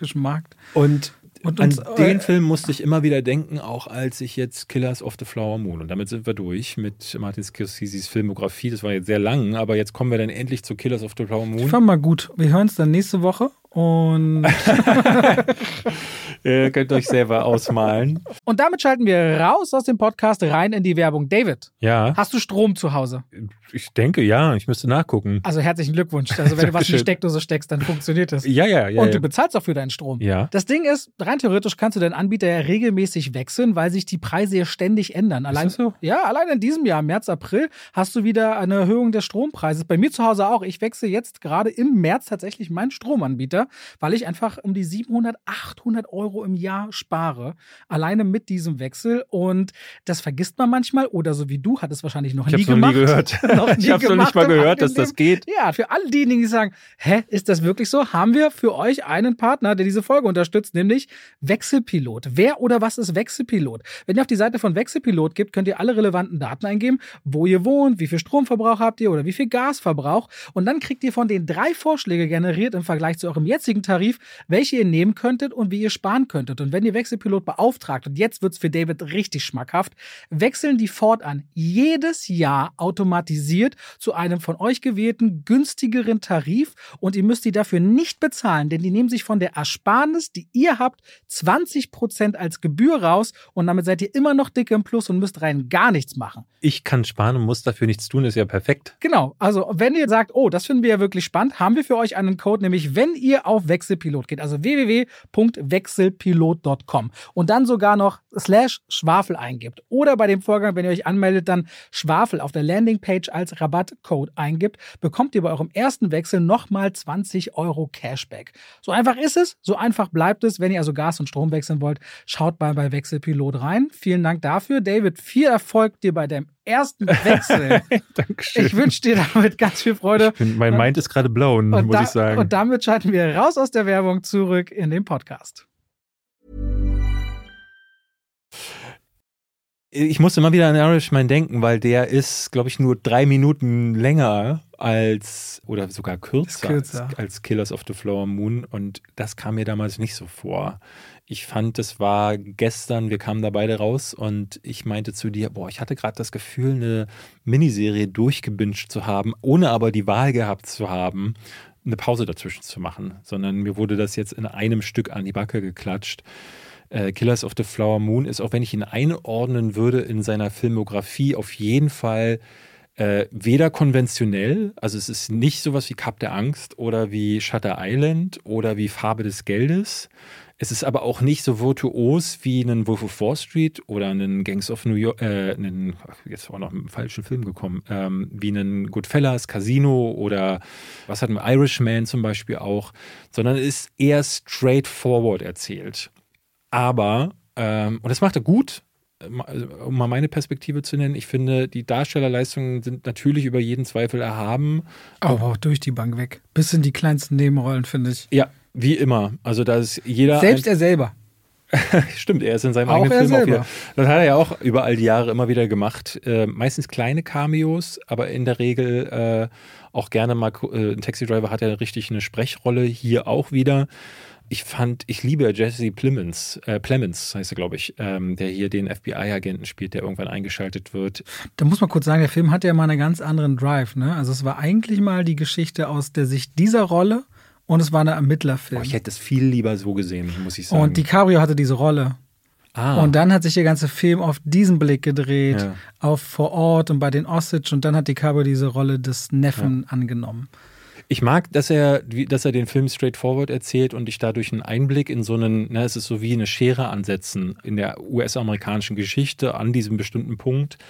Aber Martin Scorsese schneidet halt viel weg. Und zwar unter anderem die Punkte, die du im Trivia vorhin verraten hast. Er schneidet aber auch Punkte weg, die im Buch noch verdeutlicht werden. Diese Osage äh, Nation, beziehungsweise die Osage selbst, die äh, wurden nicht nur unterdrückt, sondern ne, dieser Alltagsrassismus, der wird im Film nur sehr verhalten klar, finde ich. Da sind andere Filme nochmal deutlicher. Aber es gab äh, diese, diese Verstrickungen auch gerade auf der Seite der Weißen. Das war nicht nur äh, ne, so vier, fünf Leute, die in einem Raum gepasst haben, wie hier am Ende des Films, sondern das ging bis hoch in politische Ebenen. Es gab damals zum Beispiel eine richtige Epidemie auch mit ähm, Schnaps, der regelmäßig vergiftet geliefert wurde. Also in den Städten gab es Schnapslieferungen, die nicht an die Weißen gegangen sind, sondern dann an die Ureinwohner, um die dann langsam hinzuraffen. Und das sind Sachen, die hier gar nicht verdeutlicht werden. Also diese, diese Tragweite, die wirklich bis auch zu Senatoren hochgegangen sein soll, die wird nicht ergründet. Ähm, und was ich halt noch am traurigsten finde, ist, dass ich die Perspektive der Osage nicht so wirklich bekomme. Also ich hatte das Gefühl, ähm, dass zwar viel um Lily Gladstones Charakter. Sie spielt hier eine der Osage, die sich dann in Leonardo DiCaprio verliebt und sie ist reich, weil die ganze Familie reich ist. Alle sind reich und die und äh, DiCaprio ist einer derjenigen, die dann ankommen ähm, und es ist damals viel passiert. Weiße Männer haben dann in diese Ureinwohnerfamilien eingeheiratet, weil ne, wissen wir, irgendwann erbst du das ja vielleicht und das hat viele dazu veranlasst, vielleicht der Frau was äh, anzutun. Und Lily Gladstone äh, wird ein bisschen gezeigt, ihre Familie wird ein bisschen gezeigt und ab und zu gibt es mal so einen Einblick, aber sehr oberflächlich in die Osage. Wie du vorhin gesagt hast, am Anfang gibt es so Texttafeln, die es ein bisschen erklären. Auch ein sehr starkes Bild. Also er zeichnet eines der stärksten Bilder des Jahres für mich ist, man hört so rhythmische, aber düstere Klänge, wie sie im Stammestanz um eine Ölfontäne ja, tanzen. Das war schon im Trailer. Und den spri spritzt das ganze ja. Erdöl ins Gesicht. Das ist ein gigantisches Bild. Aber das ist wenig. Und ich dachte so, ähm, Martin Scorsese hat vorher in Interviews immer wieder erzählt, dass er ja, sich so ein bisschen schwer getan hat, weil er als Weißer ja jetzt nur eine Geschichte erzählt, die, ne, wo man wieder sagen muss, da wird das Schicksal einer Nation aufgegriffen, zu der er gar nicht dazugehört. Was er nicht das erste Mal macht. Ne? Der hat damals auch die Regie bei Schindlers Liste abgelehnt, eben mit dem Grund, dass er findet, dass eben eine jüdische Abstammung Schindlers Liste machen sollte. Ja, ähm, ich finde, ähm, er hätte sich hier ein bisschen mehr darauf konzentrieren können, weil letzten Endes ist es ein Film, der sich sehr um Leonardo DiCaprio und sehr um Robert De Niro dreht. Und ähm, ein Punkt, den ich vorhin ja schon genannt habe, den ich vor allen Dingen hatte mit dem Film, ist, dass diese extreme Länge auch dafür sorgt, dass nicht nur, dass deine, ich hatte schwer mit meiner Aufmerksamkeit zu, zu kämpfen, weil ich auch Probleme hatte, den Figuren nahe zu kommen. Robert De Niro zum Beispiel ist eine der schlecht gezeichnetesten Figuren aus allen Martin Scorsese-Filmen, muss ich sagen. Der ist in diesem Film einfach nur böse. Es gibt keine Facetten und du weißt nicht warum. Robert De Niro tritt, tritt auf und ist urschlecht und macht nur Schlechtes bis zum Schluss und was ich faszinierend an Filmen wie Casino oder äh, äh Goodfellas fand, war, dass er ähm, durch vor allen Dingen das Voice-Over hat er Facetten gegeben, den Figuren. Ne? Einen Joe Pesci, es wurde dann auch mal gezeigt, wie die zur Mutter nach Hause gegangen sind. Diese, diese Personen hatten alle irgendwie auch noch eine andere Seite von sich. Und du wusstest aber, sie sind psychotisch. Und das ist alles aber durchgekommen, auch die, durch die Narration des Hauptcharakters. Ähm, Im Fall von Casino ist es ja sogar Robert De Niro selbst, der auch, äh, ja, der, der, hat ja nicht so richtig Dreck am Stecken, aber er ist so in dieser Welt drin. Und dadurch bekommst du Einblick in diese Köpfe. Und ich hatte das sowohl bei Leonardo DiCaprio als auch bei Robert De Niro nicht wirklich das Gefühl, dass ich hier Einblick in die Figuren bekomme. Und dafür passiert dann doch relativ wenig. Also eigentlich macht Martin Scorsese, äh, erzählt nur auf so einer historischen Ebene von Punkt A nach Punkt B. Das waren diese Vorfälle, diese Mordfälle, das ist passiert. Aber was mit den Figuren passiert in der Zeit, da passiert eigentlich noch am meisten mit Lily Gladstones Charakter, also der Molly, aber sonst gar nichts. Und ich fand am Ende gibt es dann so einen Punkt, da kommt, kommen dann Ermittlungen hinzu und da wurde der Film dann regelrecht repetitiv, weil er dann die, diese Ermittlungen in diesem Fall, da dachte ich die ganze Zeit so, ist es wirklich notwendig, diese Ermittlungen so auszuformulieren? Ist es wirklich notwendig, dass die Charaktere, also äh, nur ein Beispiel, ähm, das ich jetzt nicht als Spoiler ansehen würde, aber Leonardo DiCaprio wechselt so im Film dann ein, zwei Mal so diese Perspektive und sagt so, ah, ne, kann sich nicht entscheiden und ähm, wird dann hin und her gerissen. Und dieses, dieses Hin- und Herreißen sorgt aber dafür, dass sich der Charakter innerhalb von 20 Minuten zweimal dreht und du denkst so, oh, das hätte er rauslassen können. Der Film wäre kürzer gewesen, es hätte der Handlung keinen Abbruch getan. Und ich finde, der, der Film wird nur ein einziges Mal so wirklich virtuos und zwar ganz am Ende. Weil da hast du das Gefühl, dass Martin Scorsese diese Kreativität, die er früher bei anderen Filmen mal zugelassen hat, endlich mal wieder reinlässt. Davor hast du tolle Bilder mit toll gespielten Figuren, die ich aber nicht so packend fand wie in vielen seiner anderen Filme, sodass ich dachte, dreieinhalb Stunden für, also für dieses Futter ist so viel. Spannend. Finde viele Dinge anders. Tatsächlich? Ja? ja, ja. Also gerade weil du sagst, dass die Figuren so dünn gezeichnet sind. Äh, wenn wir jetzt Robert De Niro zum Beispiel nehmen, Ich finde, der ist quasi das Leitbild von dem, wie der weiße Mann oder die weißen Siedler da generell funktioniert haben. Und zwar getreu dem Motto, halte deine Freunde nah, aber deine Feinde noch näher. Jemand, der die ganze Kultur assimiliert, der die Sprache spricht, der so eingebunden ist, dass das richtig mies und richtig eklig ist. Und der sich vor allem so erhaben fühlt, dass er bis zu einem gewissen Wirkungsbereich, eine Szene sagt schon so viel aus, als DiCaprio zu seinem Onkel kommt und sagt, äh, nennt ihn beim Namen, er sagt William und er sagt, nenn mich wie früher Onkel. Onkel oder King? Und ich finde, das ist eine so gute ja. Zeichnung. Warte, warte lass mich. aber also, um da kurz was einzuwerfen, ja. ähm, weil du sagst so, mir fehlt da die Facette, weil er, er tut all diese das sind Dinge. ja wahre Figuren. Er, ja, ja, er tut diese Dinge, aber ähm, die, auch die wahre Figur muss ja mehrere Facetten gehabt haben. Hier tut er ja, also die Figuren, es gibt einen Punkt, da sagt eine Figur, ich liebe Geld. Das heißt, es passiert aus ja, Gier. Aber, aber, das erinnert mich an so Loki aus Avengers. Ich will einen Stein. Ja, aber auch da, auch da, also er so, er, er achtet ja auf Dinge, ne? Seinen eigenen Neffen nimmt er unter die Fittiche. Er, er, sagt, aber er sagt, nur aus rein bösen Motiven. Nee, er sagt aber auch, du hast die, hier, wenn, wenn, die, wenn jemand krank ist, ne, du hast auch hier, du wirst ja im Krieg nicht, du hast dein Ding bei dir behalten, ne? Also du bringst jetzt nicht, dass du krank wirst oder so. Keine Geschlechtskrankheiten. Ja, ja. Geschlechtskrankheiten und so. Er hat schon so diese Momente, wo ich denke, aha, er will so sein Blut zusammenhalten. Ob das eklig ist, ja, aber er hat schon Dinge, die ihm auch mehr oder ähnlich viel bedeuten können wie Geld. Ich finde, das gibt dieser Film aus meiner Sicht schon punktuell immer wieder her. Nee, da geht es ja auch nur darum, um die Blutlinie mit eben diesem Geld, was man versucht zu akquirieren, zu befüllen. Und das Ding ist so, das kann ja, das funktioniert schon irgendwie, weil, äh, weil Robert De Niro auch äh, ein toller Schauspieler ist. Aber ich, hat, ich, ich hätte mir gewünscht, dass eigentlich alle Figuren ein bisschen mehr Tragweite bekommen. Aber selbst dann. Oder dass sie das Bild größer zeichnen, dass sie ein bisschen mehr von der Osage Nation. So, da bin ich nämlich bei dir. Also auch, aber ich will noch mal kurz drauf kommen. Zum Beispiel DiCaprio ist für mich ein sehr naiver Charakter, der wirklich erst einmal aus den, diesen Weg geht, aus Motiven, die ich ihm auch abnehme, die wirklich emotional sind.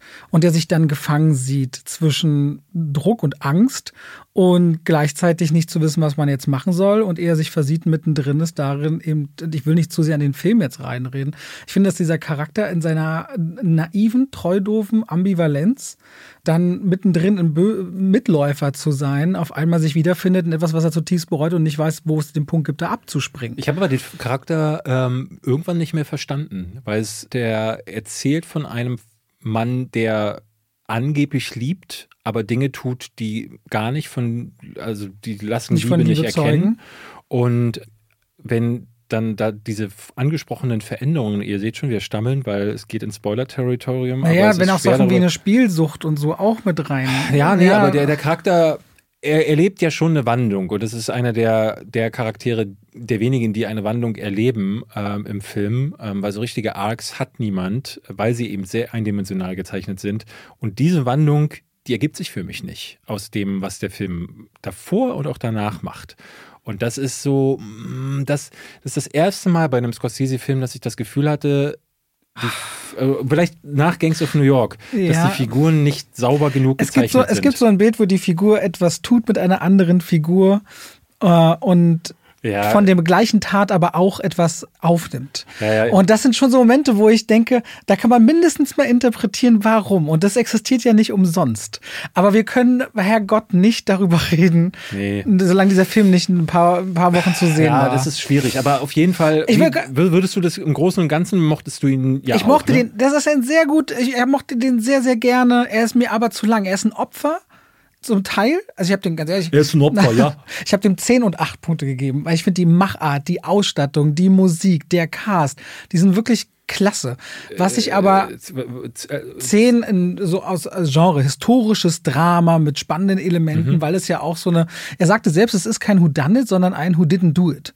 Ne? Alle können es hier gewesen sein. Und dieser Blickwinkel mal, dass alle irgendwie die ermorden würden für die Kohle, ist mal eine ganz andere Aussichts, ganz, ganz andere Aussichtsform. Aber dass Apple ihm für 200 Millionen diese grenzenlose Freiheit lässt, führt dazu, dass er einen viel zu langen Film macht und vor allem diese gesamte Exposition, die es gebraucht hätte, mir fehlt, um bei diesen Osage zu sein. Was mich deswegen so irritiert ist, weil vor der Kamera haben sie viele Osage gehabt. Beim Team der aktuelle Häuptling Vorsitzende, tanzender Bär, hat diesen Film gesehen und sich bei Scorsese bedankt und gesagt, die so fühlen sie sich gesehen. Das ist der, ein sehr respektvoller Umgang. Und nach dem Schauen dachte ich, hä?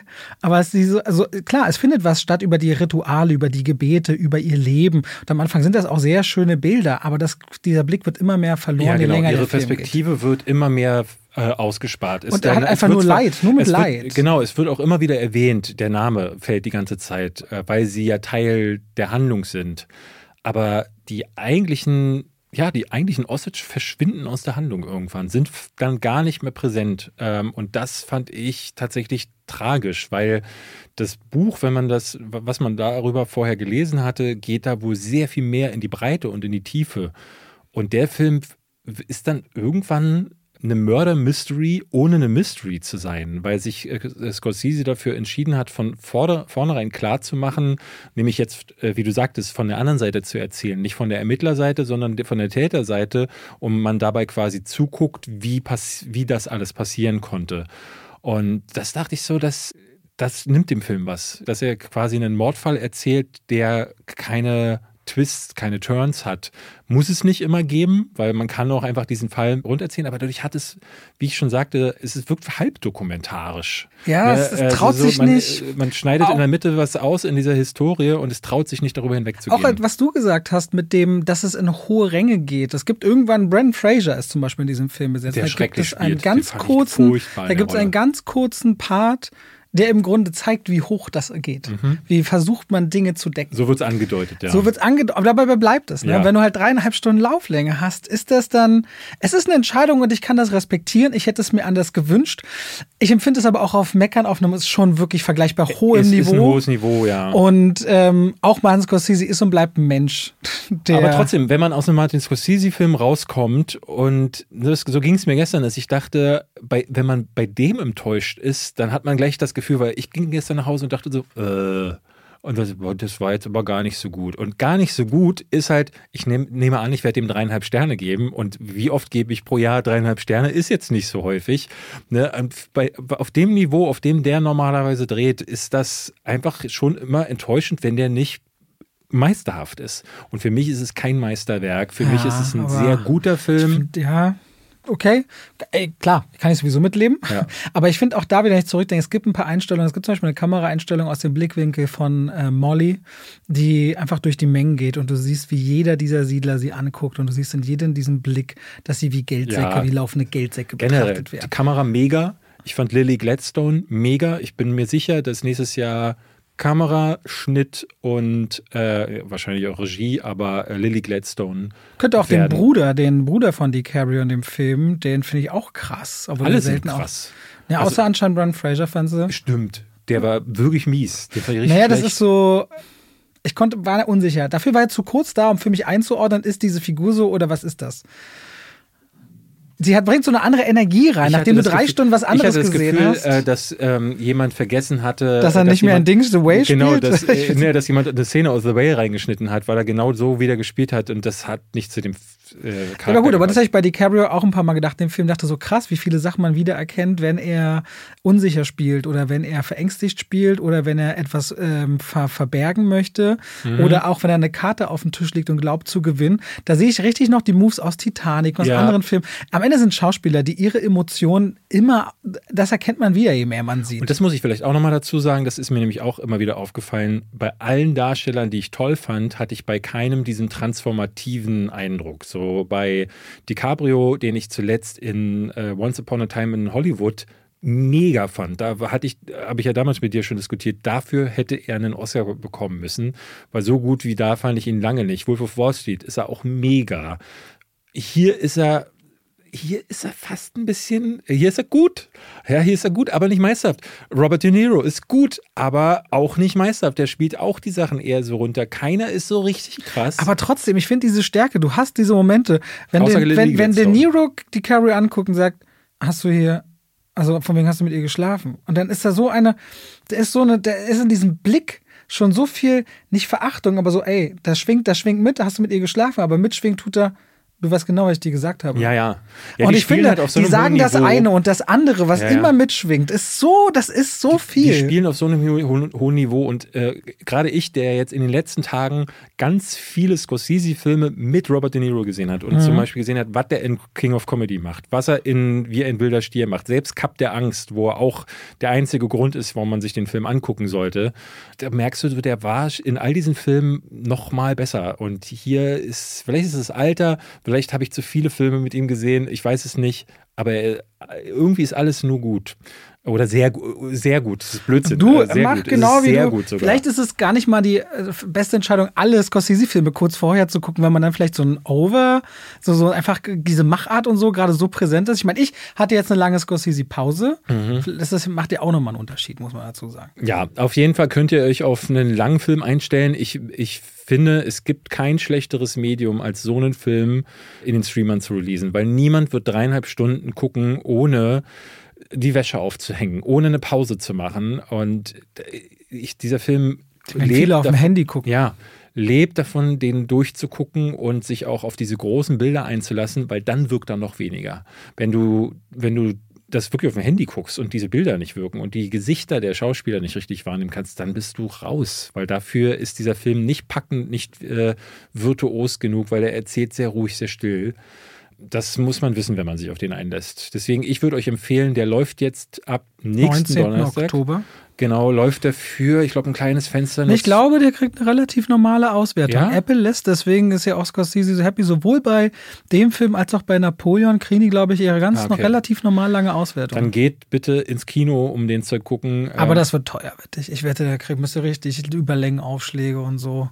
ja. Das wird, äh, aber guckt ihn, guckt ihn dort, haltet's aus. Es ist wirklich dreieinhalb Stunden, geht vorher auf Toilette.